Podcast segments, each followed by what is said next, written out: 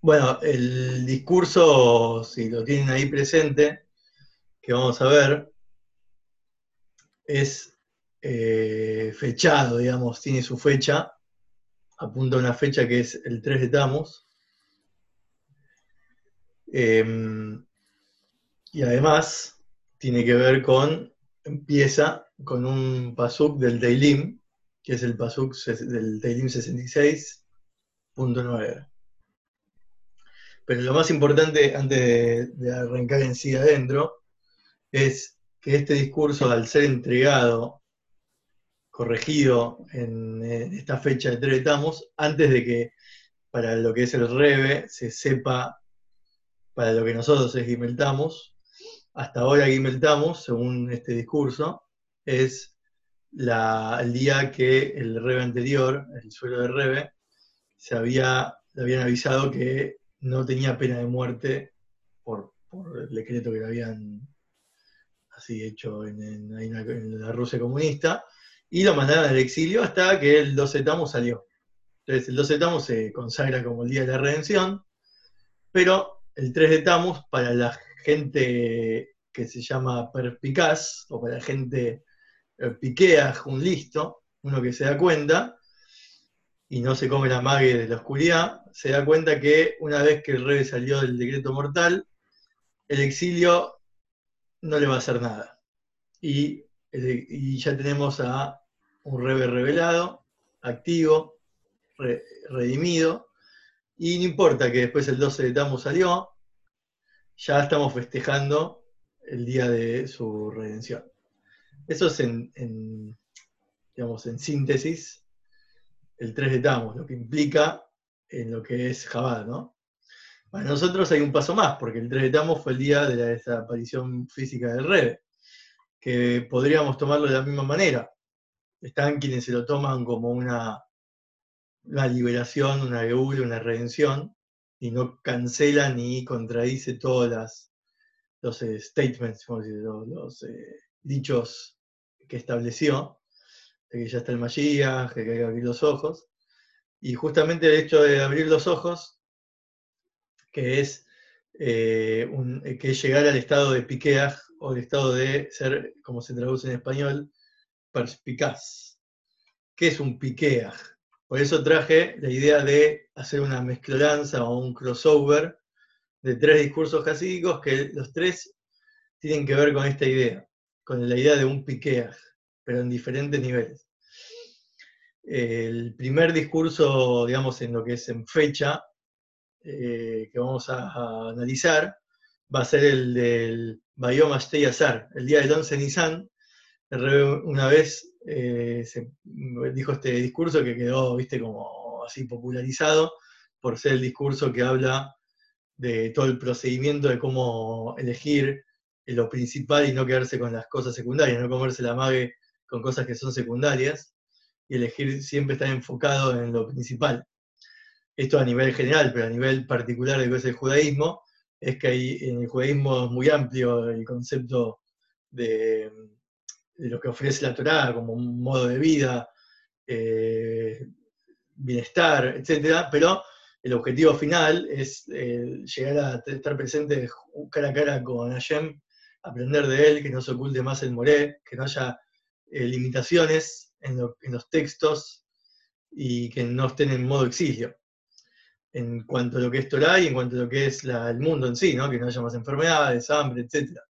Entonces, ese discurso apunta al, así, como explica paso a paso, que por eso lo vamos a hacer en síntesis después, nos va a ayudar a entender toda esta idea de lo que es cómo, cómo ser un piquea, un listo, un listo, pero no bajo la perspectiva de inteligencia, sino eh, como un avivado, ¿no? uno que no se come la madre. Desde ese punto de vista, pero después también desde el punto de vista de Korach, en este discurso que mencionamos, porque Korach es el punto inicial, histórico, eh, bíblico, digamos, que armó una, una rebelión civil y todos los motivos que él tiene para hacer y todo lo que él eh, justifica, vamos a ver cómo lo vienen a partir de que él es un piquea. un listo, un perpicaz. Y después, el último discurso va a ser Beata Tetzabé, que es uno de los discursos que se dejaron, como que se establecieron para post Gimeltamos. Es como el discurso conocido de después de ese Gimeltamos. Entonces son tres discursos que eh, van a impartir la idea de lo que es un piqueaj, en estos tres. Bueno, entonces eh, arrancamos con este para, como excusa, digamos, para seguir un, hilo, si quieren seguir adentro, pero la idea sería que esto nos lleve a comprender esta idea. La idea no es la idea que va a plantear el discurso, el discurso va a plantear la idea de Korach, y nosotros queremos saber cómo esta idea de Korach abre estos tres Maimorim, el del rey, ¿sí? el gira al rey, y el debate de Tzave también incluidos en esta idea de Korach para llegar al punto en que nosotros nos podemos conectar y ser, ser un estilo Korach, pero de manera positiva. Vamos a ver. Bueno, entonces en el, discurso acá que, vamos a analizar, comienza con este telim del, del, que dije del 66, que dice un pedido, es un pedido de ponernos o instalarnos en nuestra alma vida. ¿Para qué? Para que no tropecemos, ¿sí? para que nuestro pie no tropiece, no flagele, sino no tambalee. ¿Qué explican sobre este Teilim? ¿Qué, tiene de raro? Por, un lado, tiene una relación con el día, como dijimos, de la redención del 12 de Tamus, de la redención de, lo que es el líder, ¿no? Cuando se libera un líder, que es un alma general, todo el pueblo está incluido en eso, entonces tiene que haber una geule, una redención relación a nosotros con respecto al líder que se redimió. Y que en su comienzo fue el Tretamos. Por eso lo trae acá, es interesante porque esto lo trae en un corchete, como si fuera un agregado, no parte, no, importante en la temática, pero sí un agregado para aclarar. Y, y, eso es clave para nosotros, porque ahí te aclara que la redención nuestra en estos momentos no es el 12 de Tamos, es el 3 de Tamos. Pues nosotros todavía no vivenciamos un 12 de Tamos. Nosotros vivenciamos un 3 de Tamos. Un 3 de Tamos para nosotros es un momento en el cual, va, para nosotros no, los que estamos acá presentes, pero sí en general como generación, podríamos eh, decir que hasta ahora teníamos una revelación, un templo, un templo donde ver la divinidad. Y el 3 de Tamos es el día que nos mandaban al exilio, ponerlo así para lo que es la perspectiva de los que estaban antes con el templo. Para nosotros es como la vida común y corriente. Entonces, bueno, esta es la idea. Este pedido de poner en nuestra alma vida y que no eh, decaiga el pie, que no se caiga la persona, etc., es que la vida en la cual queremos que nuestra alma tenga es una vida que es superior a la vida que el alma solita, de, por defecto, de fábrica, tiene. La vida del alma por sí misma o de fábrica está limitada. Ya hablamos muchas veces que nosotros venimos a este mundo con un alma ya preconfigurada, con una serie de recursos. Todos tenemos los mismos recursos en cuanto a capacidad de, que tenemos tres capacidades intelectuales y siete emocionales, pero no todos venimos con que esas tres capacidades eh, intelectuales y siete emocionales funcionan aplicados al mismo propósito, ¿sí? Por eso es que hay diferentes eh, el test vocacional es lo que determina en la persona aparentemente cómo mejor explotar sus recursos y capacidades. Pero todos venimos por defecto, seamos el nivel de, persona que seamos, ya sea un malvado, un benonido o un justo, con estos tipos de recursos. Entonces, el alma ya viene configurada con esto. Y a pesar que el alma es en verdad está viviendo incondicionalmente. ¿Por qué está viviendo incondicionalmente? Porque el alma cuando nosotros eh, estamos viviendo físicamente es una cosa, es lo que el alma proyecta en el cuerpo para funcionar. Pero cuando el cuerpo ya no responde porque ya es viejo, se enfermó o, o Dios libre falleció, el alma igual sigue viva, porque el alma no depende del cuerpo para vivir, el cuerpo depende del alma para vivir. Entonces, el alma ya está viva eh, incondicionalmente. Y no solamente en cuanto a la vitalidad, general que está dando vida, sino a, eh, también lo, que es cada recurso que dijimos intelectual y emocional en particular. Sin embargo, por cuanto que el alma está viva incondicionalmente, ¿de dónde viene que el alma tenga vida? ¿El alma es que es vida? ¿El alma es la vida? ¿O el alma tiene vida porque Hashem le estableció una naturaleza vital? Evidentemente sí. O sea, el que vive en verdad es Dios. Dios lo que hizo fue darle al alma ese aliento vital, ese halo de vida, para que pueda vivir incondicionalmente, y después también le puso un cuerpo, ¿no? Cada uno le puso, entonces a veces la saca el alma del cuerpo y la pone en otro. Eso es lo que muchas veces, quizás muchos de nosotros compartimos el mismo alma o una parte de la misma alma eh, en otro cuerpo, para lograr otro cometido con esos recursos. Entonces, es Hashem quien establece la vitalidad del alma. Entonces, esto es lo que pasa, es que la vitalidad esta está limitada también. No solamente que el alma está limitada por los recursos con los cuales viene preconfigurados. Hay gente que toda su vida puede llegar a estudiar eh, abogacía y no lo va a entender. No lo va a entender, es una persona más artística, es una persona eh, más así formada en lo que es la ley y también tiene una personalidad más, eh, sí, como lograr la caradurez que tiene que tener el abogado o la viveza. Entonces, ya venimos configurados con una limitación, pero también la limitación la tiene desde origen. Desde origen, el alma eh, vive, o el alma es vida, porque Hashem le dio la vida. Entonces, en esta, como es limitada el alma incondicionalmente también, esta alma incondicional, que es vital, también está limitada. Entonces, lo que nosotros estamos pidiendo, lo que está pidiendo el Telim, y que nosotros tenemos que conectarnos con esa idea, es que la vida que a esa alma, que a nuestras almas le, ponga, le estamos pidiendo a Hashem, de que deje de ser una vida que Hashem estableció por defecto, sino una que trascienda esa naturaleza. Y, eso va a hacer que no tropecemos más. Porque ¿qué pasa? el alma que nos puso Hashem, podemos quejarnos, viste cuando te viene un producto defectuoso, vos cuando lees la Torah te dice cada cierta cosa y de pronto no te sale hacer 100% eh, lo que te dice la Torah, porque fallás, la pifiás, pecás, etc. Entonces vos podés, vos tenés todo el derecho del mundo de decir, che, loco, me, entregaste un alma eh, muy, eh, como, muy sensible a, las tentaciones. Muy, muy, tiene, tiene todas es como que la, o, la persona inteligente, la persona inteligente es la persona que más sufre, porque se da cuenta de las cosas, entonces piensa, razona tanto que se justifica demasiado y no, y como que, se enfría y, pierde esa espontaneidad. También eh, al revés, la persona que es pasional por naturaleza, como fue su alma establecida, se deja llevar mucho por su corazón e impulsiva.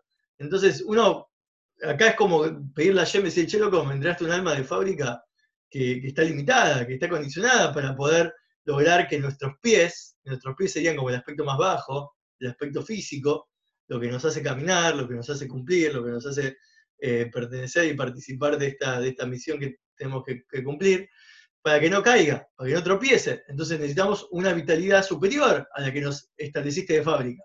Y esa fuerza, para que nuestro pie no caiga, tiene que venir de por encima de la naturaleza. Así empieza este discurso. ¿Cómo vamos a entender el motivo por el cual estamos pidiendo esta vitalidad? ¿Qué es esta vitalidad?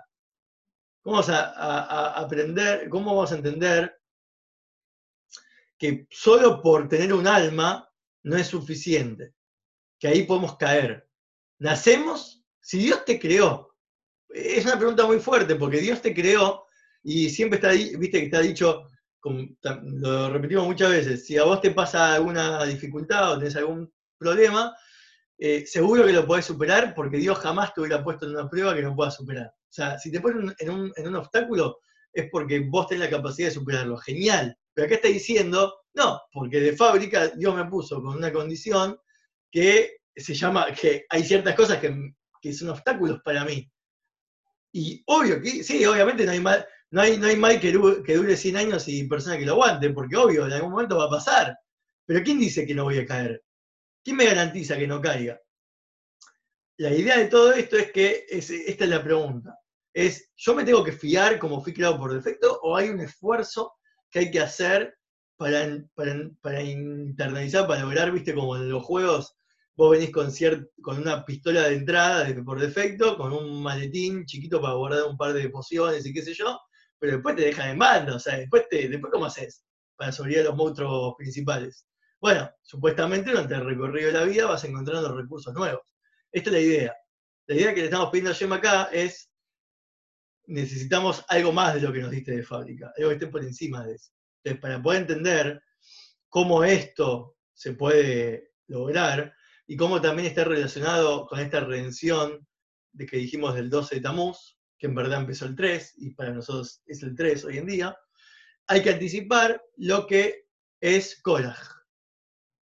Korach es nuestra clave para entender cómo superar no solamente tus limitaciones, eh, obstáculos que te encontrás en el camino, sino tu propia alma, cómo ser más de lo que fue predeterminado ¿sí? por, el, guion, por el guion que te asignaron. Es abrir, es salir de, ese abrir la quinta dimensión literaria, por decirlo así. Para los que entienden de esto, Sí, ese ser un Rick y Morty. Morty no, porque Morty es bastante víctima, pero Rick seguro. Bueno. Eh, para este hay que entender esto que Korach tomó Korach, así empieza la pelea de Korach, es Korach como que agarró. ¿Qué agarró? No importa qué, porque lo que sigue en la pelea tiene que ver con estas primeras dos palabras. Entonces, toda la pelea siempre se deja llevar o tiene su su explicación están en las primeras palabras. El Targum, Onkels, que es el que traduce el hebreo al arameo, que sería nuestro español hoy en día, dice que Baikaj tomó Korach o agarró Korach, es se separó. Korach agarró e, y creó una división. Y en muchos lugares está dicho que esto de tomar Korach lo traducen también como algo, digamos, eh, que, causó, ¿no? provocó, generó una provocación, una, especie de discordia. Acá, lo traduce como una división. Hay un libro que se llama El Noam Elimelech, que es muy curioso que se llama así, porque a pesar de que el autor es Elimelech, que es eh, uno de los grandes Hasidim, Elimelech y Noam son dos personajes de, adivinen qué, de la historia de Ruth, porque Naomi y Elimelech vendrían a ser los suegros y suegra de Ruth. Naomi significa deleite, placer, Noam, ¿sí? generar deleite. Y Elimelech, como los que saben la historia, significa eh, para mí la corona, o el rey está, el rey, eh, el rey es mi Dios, etcétera, lo que sea, hay diferentes traducciones. Pero lo interesante acá es que es un libro que se llama Naomi Elimelech, por decirlo así. Naomi Elimelech. Naomi está primero, Elimelech después. Para los que estudiaron ahí, el, estudiaron en el resumen de Ruth, sabrán entender un poco las indirectas, pero es un libro que es el placer de Elimelech. El placer de el que es rey, del que se merecía la corona, del que se merecía el reinado. ¿Qué explica ese libro? Acá explica que la separación de Korach es, ya existe. Viene a partir de otra historia, la historia de la separación que ocurrió en el segundo día de la creación del firmamento. El firmamento se dividió en dos. El firmamento era agua y se dividió en aguas superiores y en aguas inferiores. Entonces acá lo trae que vamos a entender a Korach en base a lo que pasó el segundo día de la creación. Y esto, el Zohar, sobre esto de que el firmamento se dividió, que el Mahloket, este, la división de la izquierda y la derecha, son dos lados que ya mencioné acá, se suelen mencionar estos dos lados en la política, ¿no? La derecha y la izquierda, pero en general todo está dividido en, derecha e izquierda, no solamente a nivel político, sino lo que vamos a ver ahora, como Gese y Geburá, etc. Pero es, el Korach lo que hizo fue lo mismo que ocurrió en la división de las aguas. De esto se entiende entonces que, esta discusión de Korach con comparado a la división de las aguas, no es solamente porque todas las discordias o todos los posibles conflictos, los mahloket, provienen de origen de la división de las aguas. No es que Korach era un discutidor porque ya existe la discusión predeterminada de fábrica, porque Dios creó así el mundo. Dios creó un segundo día que trae el tema de la discordia porque hubo una discordia. El Midrash trae que las aguas superiores, que son las celestiales, por decirlo así, se separaron de las aguas inferiores que nosotros conocemos hoy en día como las aguas, los océanos, los ríos, etc. A las aguas inferiores, las aguas inferiores se sintieron mal porque ahora ya no formaban parte de las revelaciones espirituales celestiales. Entonces, ¿qué les hizo Shem para consolar? Le dijo, tranca, que vas a usar las aguas, las aguas van a ser usadas para eh, este, la, la migbe, o las aguas que prueban a la, a la sotá, como vemos en esta para allá, aguas que se usaban ¿sí? para mezclarlas con el nombre de Hashem y probar la infidelidad de una pareja, las aguas de Sukkot, ¿sí? que eran las aguas que generaban la alegría más grande de la fiesta, etcétera, todas las aguas que se usan con un propósito divino. Entonces, eh, e-, esta división da origen a todo tipo de separaciones, no solamente las separaciones que ocurrieron en el segundo día, sino en general, cuando una persona se pelea con otra o empieza a cuestionar la realidad presente, che, loco, ¿estás seguro que el virus este está realmente acá? Y ya nos están engañando. Un tipo que empieza a cuestionar es un tipo que trae una discordia, trae una polémica, y empieza a haber un debate. No siempre eso termina en algo positivo. Pero Korach no era solamente un discutidor, porque ya existía la discordia, y él lo que hizo fue discutir y justificarse porque ya existe la discordia. No, sino que lo que trae, eh, toda esta conexión que trae este libro, Noam Elimelech, es una que justamente tiene que ver con, con, con Noam tiene que ver con todo el camino para el nacimiento de, la que va a ser la precursora del Mashiach. Entonces, este libro seguro que trae esto de Korach, es para enseñarnos el camino del Mashiach. La discusión de Korach no es porque viene en origen del segundo día de la creación que trajo la discusión en general al mundo, sino porque Korach es la discusión que ocurrió el segundo día. Hay otras discusiones que son porque, bueno, se justifican, si vos sos un discutidor es porque venís de, ya el segundo día provocó que existan los majloques. Pero Korach es el segundo día. Es, la misma discusión que ocurrió el segundo día. ¿Qué ocurrió el segundo día? Como dijimos, se dividieron las aguas para cumplir diferentes propósitos, que después va a ampliar más que es, más bajado. La discusión de Korach, por lo, por lo menos por ahora, como dice el discurso acá,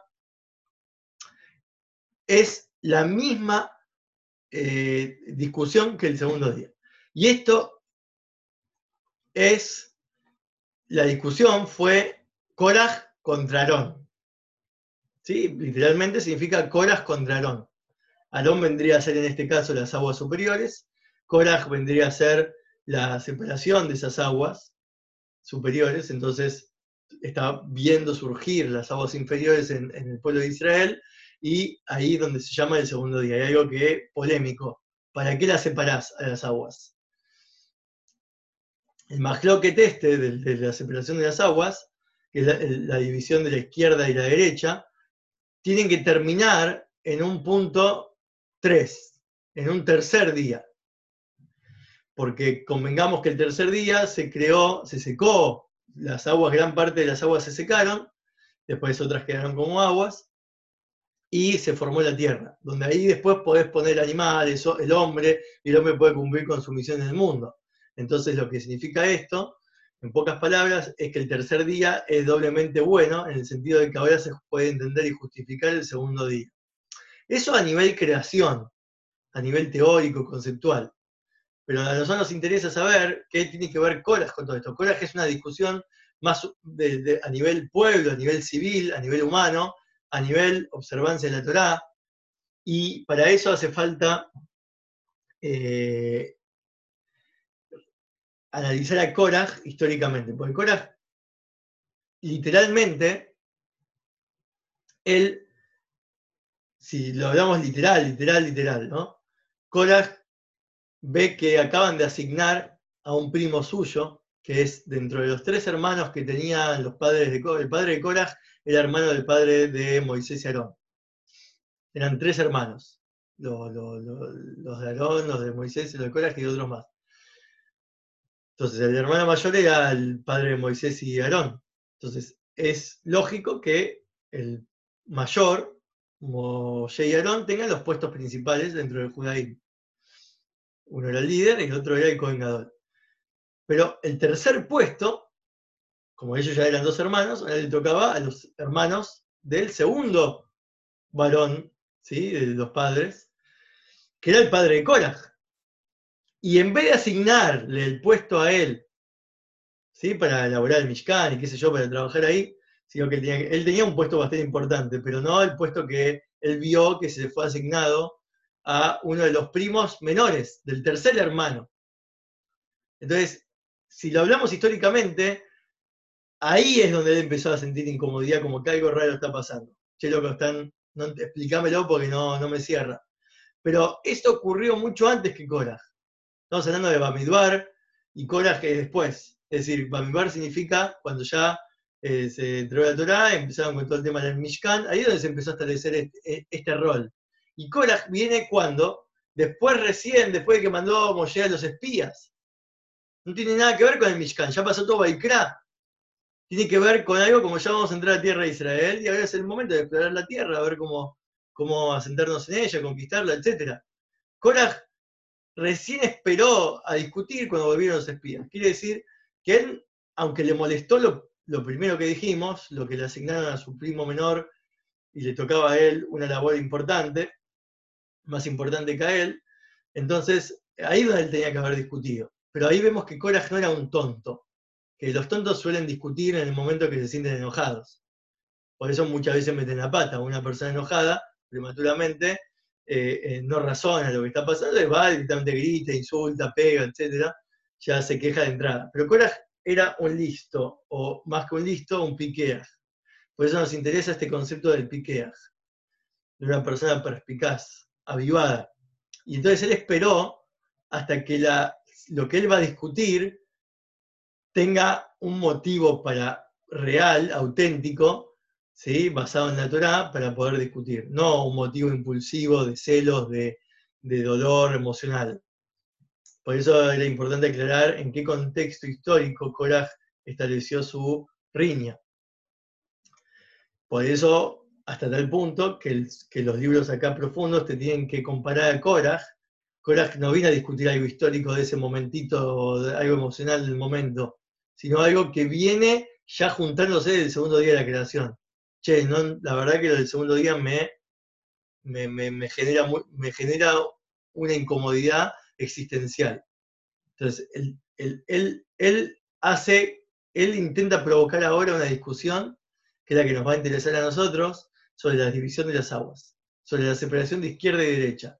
O en otras palabras, sobre, la separación de, de derecha sería Aarón, todo lo que tiene que ver con eh, los Koanim, que los Koanim vienen a revelar a Dios hacia el pueblo, todo lo que tiene que ver con revelación divina en el mundo, llámese revelación o llámese también eh, los ángeles, la Sefirot, Giluim, todo lo que tenga que ver con algo que se pone en manifiesto como divino y evidente. Y todo lo que es oculto a eso, que es oculto a revelación, es cuando por ejemplo, no está el templo, entonces no hay una evidente revelación divina, sino que tiene que ver con la interpretación subjetiva de cada uno, o che, mirá lo que me pasó a mí, seguro es la mano de Dios. Bueno, a vos te pasó así, pero a otro no sabés, viste como la discusión de Pulp Fiction de si es intervención divina o no, si el hecho de que sobrevivieron en la intervención divina o no, bueno, es una discusión clara. Es cómo, cómo te das cuenta si algo es intervención divina o, tiene una explicación lógica y, contextual o circunstancial. Subjetivo, por eso eso es, eso es no estar en modo Aarón. Aarón era todo revelación y no modo Aarón, es modo ocultamiento, modo confuso, modo duda. Korah parte desde este, desde este punto. El punto es, la pregunta es, es, ¿realmente las revelaciones son las revelaciones divinas, son lo importante de nuestra creación. porque según el segundo día de la creación, las revelaciones divinas se separaron, lo que quedaron fueron las revelaciones inferiores, quiere decir revelaciones que solamente tienen eh, resultado divino si se utilizan para algo de la santidad. Cualquier agua que vos ves en el planeta no es que es divina, es divina si vos la utilizás para la santidad, como cualquier objeto en este mundo, que no sea mitzvah, ¿no? Porque mitzvah ya es divino de por sí, tipo el tefilín ya está establecido como divinidad, por eso se puede tirar en cualquier lado, etc. Pero es cómo lograr que una cosa que no sea el tefilín o algo de mitzvot sea divinidad. Eso depende de lo que la persona hace. Cuando los espías volvieron, ¿qué vieron? Vieron que, los, que la tierra de Israel iba a ser, en, vez de lo que vivía en el desierto, que era estudio de Torah, eh, toda revelación divina revelada, maná, eh, nubes que los limpiaban de ropa, los protegían, iban a tener que laburar de abajo hacia arriba, es decir, de a poco cada uno iba a tener que agarrar una tierra, cosechar, eh, entregar el 10%, eh, rezar la yem para que caiga lluvia, un montón, es todo un esfuerzo para que todas esas cosas materiales tengan un uso, un producto, un propósito divino. Entonces cuando volvieron y dijeron que así era la tierra, ¿qué pasó con Coras? Coras que dijo, che, lo que veníamos vino del desierto, entonces ya no, tiene sentido. ¿Qué es esto de Moshe y Aarón? Que son dos personas que evidentemente son dos celebridades, dos eh, personajes que, donde la divinidad está revelada. Korah, al ver que la divinidad revelada ya no tenía mucho sentido en la tierra de Israel, la tierra de Israel iban a tener que vivir de abajo hacia arriba, con cosas materiales que ellos tienen que utilizar cada uno individualmente para el servicio a Dios. Entonces Korah dijo, ¿por qué ustedes se elevan y no somos todos iguales. ¿Por qué no somos todos iguales cuando entramos a la tierra de Israel?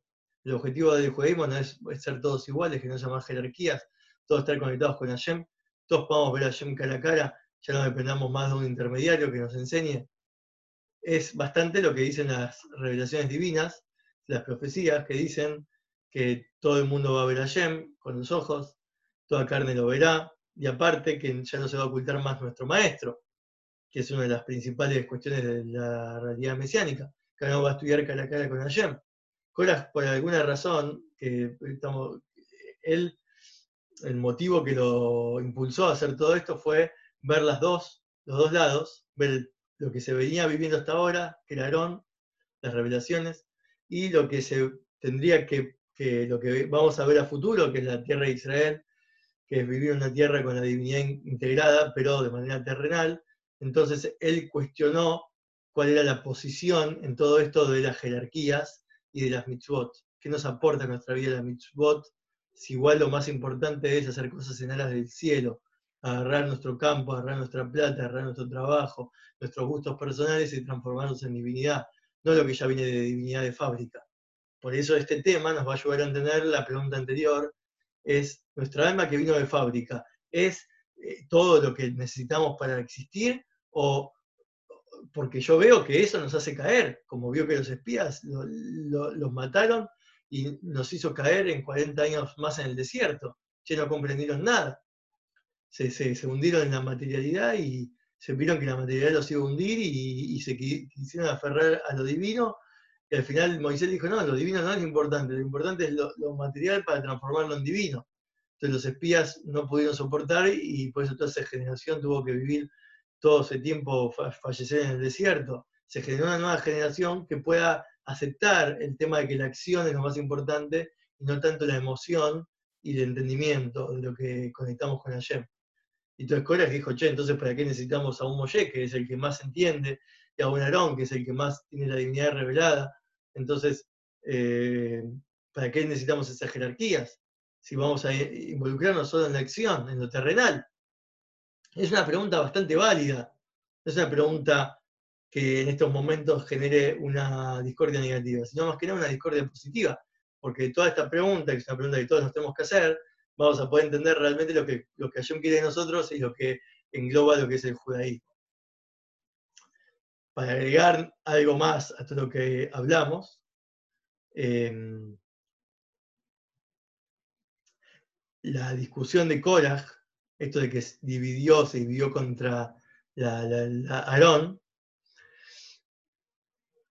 eh, y el hecho de que se parezca a las, a las aguas está relacionado. La discusión de Korach tiene que tener una relación integrada con la discusión original de la división de las aguas.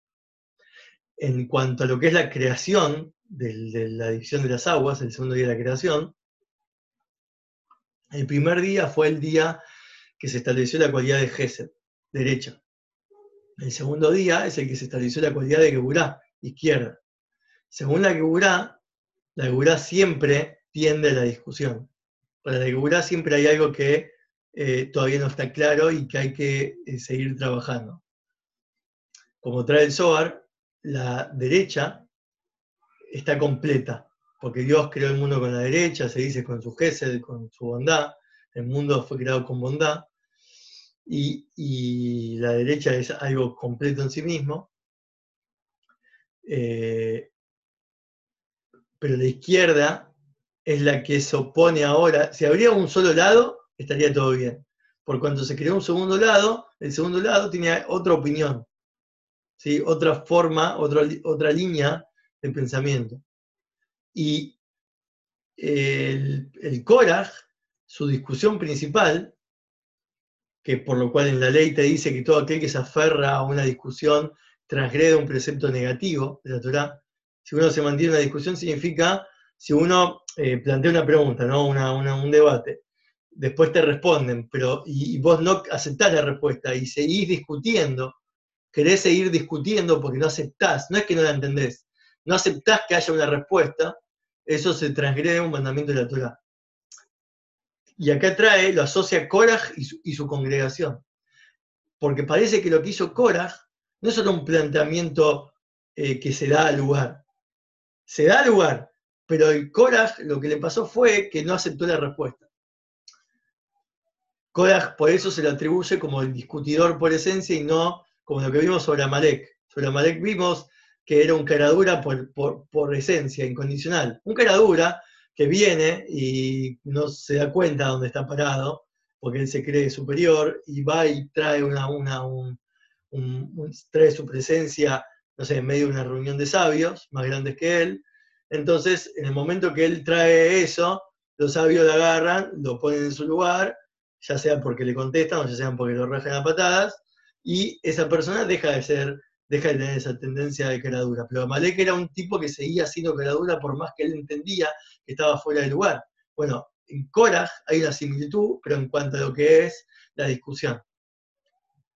Entonces, él quería que las Geburot, que la Geburá sea lo principal. No es que él discutía contra Gese y decía, che, loco, vamos a llegar a un punto medio porque así podemos convivir los dos. No, él quería que la Geburá sea lo principal. Y esto se llama aferrarse al Mahloket. Cuando vos es que te agarrás a un lado, eh, se llama discutir. Hay algo que voy a tirar, es un tip que ahora vamos a ver, porque dice acá, hay que entender, Korah era un piqueaj. Piqueaj es un tipo que es muy difícil traducir piqueaj, pero en español sería un perspicaz. Pero si fuera en hebreo, tendríamos que ahora, ahora es el momento de estudiar otro discurso. No lo vamos a hacer ahora, pero Piqueaj, si Koraj era un Piqueaj, Piqueaj significa en, gematria, en, numerología, es dos veces la palabra tzad. Tzad significa el lado. Un lado es la derecha, un lado es la izquierda. Si vos combinás los dos lados, eso es un piqueaj. Si la palabra tzad dos veces es piqueaj, y Koraj era un piqueaj, quiere decir que Koraj era alguien que tenía los dos lados. ¿Cuál fue su error? Que dejó de ser un piqueaj. Se aferró a un lado, a la izquierda. Por cómo cayó de ser, era un piqueaj, cómo cayó de ser un piqueaj hasta elegir un lado.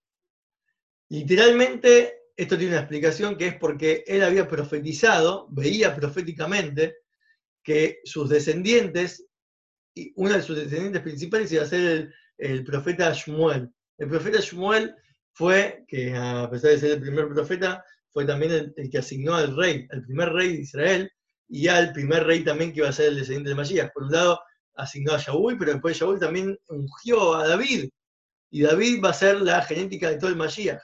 Entonces, como cuando Korach vio que su genética, su forma de ser, su mahloket, el segundo día de la creación, iba a traer, servía para traer al Mashiach, entonces él creyó que lo, más importante en toda la creación fue lo que hizo el segundo día, no lo que hizo el primero. El primero creó la luz, las revelaciones divinas, todo eso que nosotros llamamos contemplación de la divinidad, la Torah que nos enseña, la Torah, la, que nos da un, sentido de la vida, datos que nos sirven para todo tipo de cosas, eh, eh, eh que nos dan bendiciones, que son ejemplos, referentes. El lado derecho es, es como se llama el Kab, es lo que trazó la línea para cuando Dios ocultó, ocultó su luz para poder darnos lugar. Entonces empezó a trazar una línea cronológica, histórica, creativa, para poder nosotros existir y, poder eh, conectarnos con Él. Y Él dice, eso no es lo importante, porque eso, todo eso vino, porque Hashem lo creó y lo estableció y lo limitó de esa forma de fábrica. El segundo día lo que hizo fue eh, poner en importancia la tierra física, dividir esas revelaciones y que ahora las revelaciones solo tengan sentido cuando se utilizan para algo terrenal en aras, de, de Hashem y el propósito de Hashem no cosas de mitzvot que Hashem ya bajó desde arriba hacia abajo, que ¿quién te dijo que el teferim es, algo divino? Y Dios, porque si vos ves una cajita de cuero pintada con tinta china o no sé qué, escrita por un ser humano, si esto es cuero de vaca, esto tiene menos de divinidad, pero tiene divinidad porque la Torah lo, lo, baja. Si la Torah no existiese, jamás se te ocurriría que eso es divino. En cambio, todas las cosas, por ejemplo, agarrar tu trabajo, tu plata, y, darla para el acá o dar el 10% para el Mahacer, son cosas que quizás eh, el mundo hubiera llevado a la conclusión por, para, generar un mundo bueno, equilibrado, que tenga un propósito. Son cosas que no, forman parte realmente de una mitzvah, sino más que nada de algo que depende de cada uno, porque no te dicen cuánto vas a separar, porque cada uno gana diferente.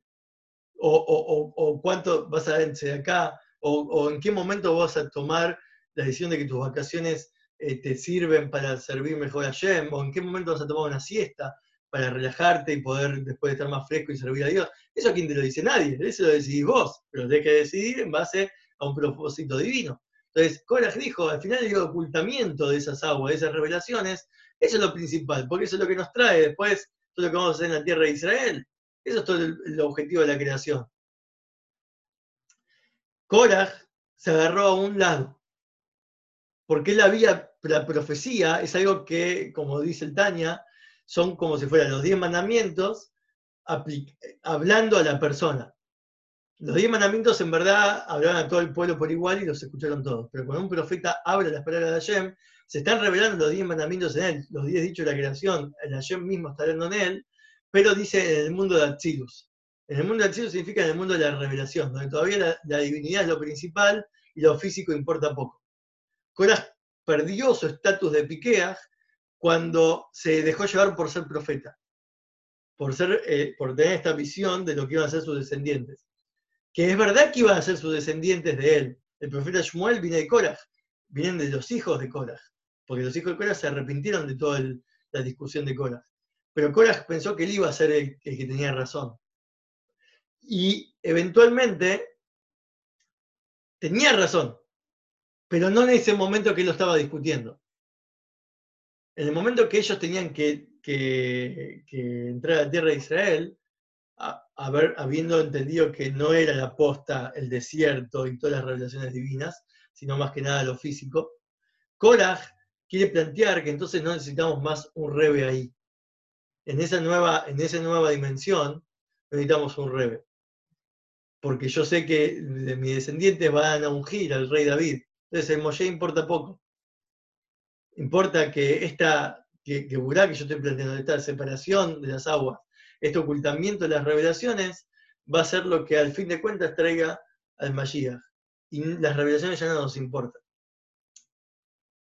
Como se aferró a un lado, perdió lo que llama el piqueaj. Piqueaj es entender que las revelaciones tienen que estar cuando está el ocultamiento. Que eso es lo que vamos a estudiar más profundamente si hacemos una combinación con el discurso jasídico de, que fue dado para el 11 de Nisan, que es justo el nacimiento del Rebe, que es sobre cómo construir a un piqueas, cómo llegas a ser un piqueas con tantas, con tantas influencias y posibilidades revelativas divinas, que vamos a hablarlo después.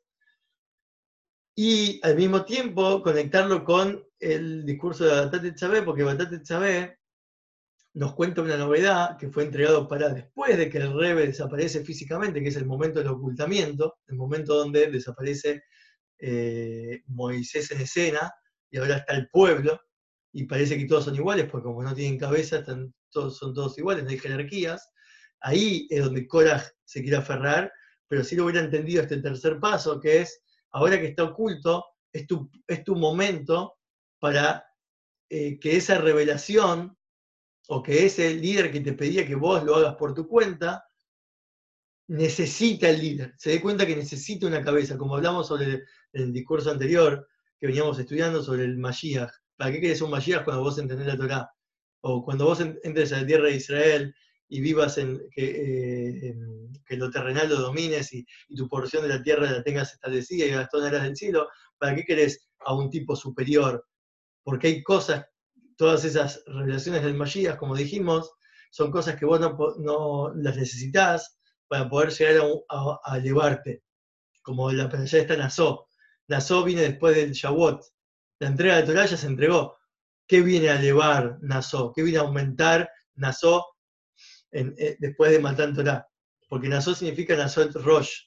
toda esa Torah que Moshe te entregó es una Torah que tiene que ver con eh, a tu cabeza, pero vos tenés que elevar tu cabeza. No te guíes por lo que tu cabeza está entendiendo, sino que se tiene que elevar, tiene que llegar a un estado de placer también en el estudio de Torah, de que todo lo, que es la Torah sea algo, eh, eh, un deleite, no solamente un entendimiento o algo que se pueda aplicar en la práctica para hacer mitzvot. Por eso, como vimos, citamos al libro Noam Elimelech, que Noam es deleite, placer. El, Mashiach viene a, a integrar en nosotros que, todo, que ya no haya más mitzvot, que las mitzvot no sean órdenes, sino un placer que haríamos por nuestra cuenta. Y eso se logra estudiando una Torah más elevada. Una Torah es que la Torah que procede de ayer mismo, que la Torah que el Mashiach va a dar, que, hoy en día se llama la primera Torah, la parte interna, la parte profunda de Torah, que eso es lo que nos hace entender que son todas las revelaciones. Las revelaciones nos permiten tener el deleite para que el ocultamiento el eh, mundo, terrenal, el modo físico, nuestra vida, de día a día, tenga eh, un, paso más, una elevación. Coras quería que ya no haya más revelación. ¿Para qué queremos ya una Torah que nos enseñe ahí? No hace falta, este es el mundo terrenal. Lo que nos vamos a involucrar, cada uno se va a dar cuenta solo de lo que necesita para. Pero sin revelación no vas a poder lograr eso. Esto es una intro a todo lo que va a explicar este discurso y cómo lo vamos a conectar con estos otros dos. Para poder también traspolarlo a lo que es la etapa en la que nosotros estamos viviendo hoy en día, eh, post Gimeltamos, post 3 etamos, eh, y, mm, que, es un rebe oculto, pero por otro lado, eh, cómo, cómo, utilizar las revelaciones del rebe para que en el estado de ocultamiento nosotros podamos seguir adelante y, vivir una, la, era mesiánica. Eso lo vamos a ver después para, poder este, profundizarlo mejor.